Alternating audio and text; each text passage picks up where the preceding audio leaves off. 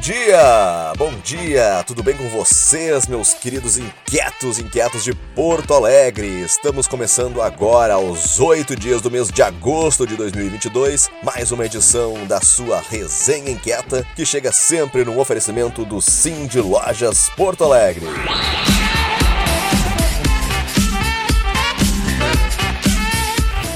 E olha só, para começar a resenha de hoje, eu quero fazer uma retratação, digamos assim, sobre um termo equivocado que eu usei na semana passada e que eu nem sabia que estava equivocado. Se não me engano, em algum momento eu usei o termo pessoas de idade ou pessoas de mais idade para me referir aos 60 a mais. Lembra que na semana passada teve uma pauta sobre esse assunto e eu acabei sendo corrigido, porque realmente eu não sabia que esse termo foi usado de forma equivocada, né? E realmente, analisando, faz bastante sentido, né? O termo que eu acabei usando, que era de pessoas de mais idade, porque realmente não faz sentido, né? Uma criança de 2 anos, alguém de 15 anos é uma pessoa de mais idade, né? Para uma pessoa de 30 anos, alguém de 60 anos é alguém de mais idade. Né? Então, realmente foi um termo equivocado que eu usei, não sabia, e é bom a gente aprender, né? E evitar de usar um termo que pode incomodar alguém. A gente sempre tem que pensar que quando passa despercebido pra gente, nem sempre passa despercebido pros outros. E realmente foi um termo que eu usei por desconhecimento e peço desculpas se eu, né, se alguma pessoa tenha também ficado chateada, mas realmente foi por total falta de conhecimento, ok? Então fica aqui a retratação. Inclusive, já que esse assunto que é bem interessante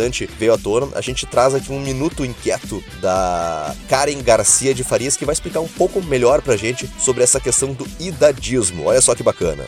Oi, aqui é Karen Garcia de Farias, uma das articuladoras do Põe Inquieta e consultora na área de envelhecimento e longevidade. E hoje gostaria de te convidar a refletir sobre algo que pode encurtar a vida de uma pessoa em até 7,5 anos de vida e que atinge uma em cada duas pessoas de acordo com estudos da OMS, o idadismo. É considerado idadismo quando se usa a idade para categorizar as pessoas de maneira a causar prejuízos e injustiças. Pessoas jovens são alvo de etarismo ao duvidarem da capacidade profissional de recém-formados, por exemplo. Porém, com o envelhecimento, as pessoas são mais vulneráveis ao ageísmo em diversas áreas das suas vidas, em menores oportunidades de trabalho, na, na adequação de produtos, serviços e no atendimento para as faixas etárias mais velhas, por estereótipos de que são mais doentes, lentas, ranzinzas, esquecidas e atrapalhadas. Assim, o idadismo está presente nas pessoas internamente, nas relações entre as pessoas e na sociedade em geral. Então, fica meu recado final final: ser velho é lindo, pois o velho é um jovem que deu certo. A batalha da longevidade a medicina já nos concedeu, mas estar de bem com o nosso próprio envelhecimento e com as pessoas idosas à nossa volta é algo que precisamos para alcançar o nosso bem-estar na velhice. Um abraço. Isso aí, Karen, muito obrigado aí pela explicação. Outro aspecto é o que a legislação brasileira, né, que considera 60 anos como marco legal, foi modernizada e substituiu o termo idoso por pessoa idosa, passando a abarcar também todos os gêneros e identidades sexuais. Interessante, né? Então, sempre é melhor a gente evitar o termo idoso e procurar usar pessoa idosa, que soa melhor. Fica a dica. E olha só que bacana, o financiamento coletivo do primeiro Congresso Popular de Educação para a Cidadania já está aberto. Você pode contribuir com o valor que quiser, sem contrapartidas, mostrando que você é parte dessa cultura cidadã que estamos construindo. O link a gente deixa disponível aqui na resenha, que é catarse.me barra Congresso Popular Educacal. Eu falei assim mesmo porque é sem acento e sem cedilha. Então pode conferir lá o link, inclusive a gente vai trazer agora um minuto inquieto da Luciana Betoni e do Clayton Chiarel, que vão falar pra gente sobre o site e as mídias sociais desse que é o primeiro Congresso Popular de Educação para a Cidadania, que a gente tantas vezes já falou aqui na resenha, né? E que vai acontecer entre os dias 26 e 28 de agosto. Confere só. Olá, inquietos, tudo bem? Aqui Luciana Betoni. Eu estou fazendo parte do GT Comunicação e da equipe organizadora do congresso e trago novidades. O site oficial, redes sociais, site do financiamento coletivo do nosso Congresso Popular de Educação para a Cidadania já estão no ar. Quer saber mais? www.congressopopulareducação.com.br. Aproveita, curte, comenta, compartilha e já se inscreve. Vamos juntos! Oi, pessoal. Passando aqui para falar brevemente sobre o primeiro Congresso Popular de Educação para a Cidadania. Ele vai ser um, um, evento que vai ocorrer na Vila Planetário, da Bom Jesus, no Morro da Cruz, entre os dias 26 e 28 de agosto. A gente tem o objetivo de construir né, um, um espaço colaborativo para a transformação de cidadãos em busca né, de uma sociedade mais inclusiva, democrática e sustentável. É, a gente está com, com financiamento coletivo acontecendo ali no, no Catarse, então convido todos vocês a, a colaborarem né, para fazer esse evento é, acontecer. Tá bom? Grande abraço, boa semana para todo mundo. Aê, muito obrigado ao Clayton, à Luciana, que deram esse recado pra gente. Então aí anota na sua agenda, primeiro Congresso Popular de Educação para a Cidadania, dias 26, 27 e 28 de agosto.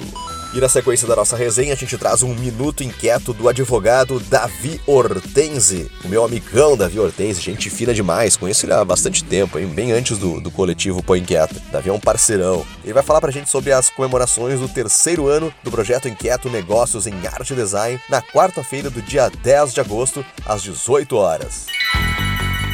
Olá, pessoas inquietas. Aqui é o Davi Hortense, da Hortense Ávila Propriedade Intelectual, advogado e criativo inquieto do Pô Inquieto Negócios, Arte e Design. Gostaria de reforçar o convite deixado pela Isabel Christian para participarem do nosso encontro na próxima quarta-feira, dia 10 de agosto, às 18 horas, no Conectar Hub Sim de Lojas de Porto Alegre, onde poderão, além de curtir o projeto artístico da Isabel, tirar suas dúvidas comigo sobre os principais pontos de atenção para uma boa marca. Vamos comentar sobre a importância do registro adequado, que envolve desde a criação de um nome distintivo e exclusivo até uma boa busca preliminar de disponibilidade e identificação correta das classes de registro. Afinal, a marca é um ativo valioso e recurso vital para um projeto de negócios responsável que concretize seu propósito e sonho empreendedor. Esperamos vocês, até lá!